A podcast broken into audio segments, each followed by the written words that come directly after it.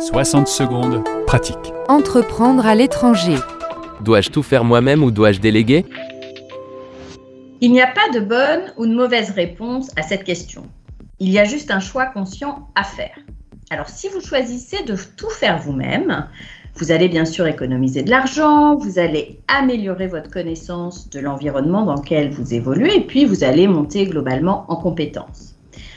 En même temps, vous allez probablement prendre beaucoup plus de temps que si vous n'aviez confié ces tâches à d'autres professionnels et vous allez aussi probablement faire plus d'erreurs.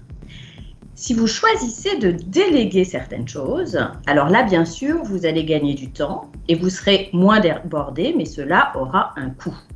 Donc avant de choisir l'une ou l'autre des options, posez-vous quelques questions.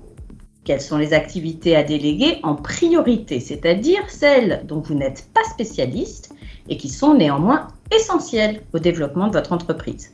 Et puis quel est le budget dont vous disposez pour déléguer ces activités et à qui pouvez-vous les déléguer, que ce soit en local, dans votre pays d'origine ou même ailleurs?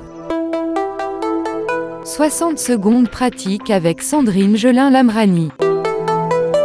Françaisdanslemonde.fr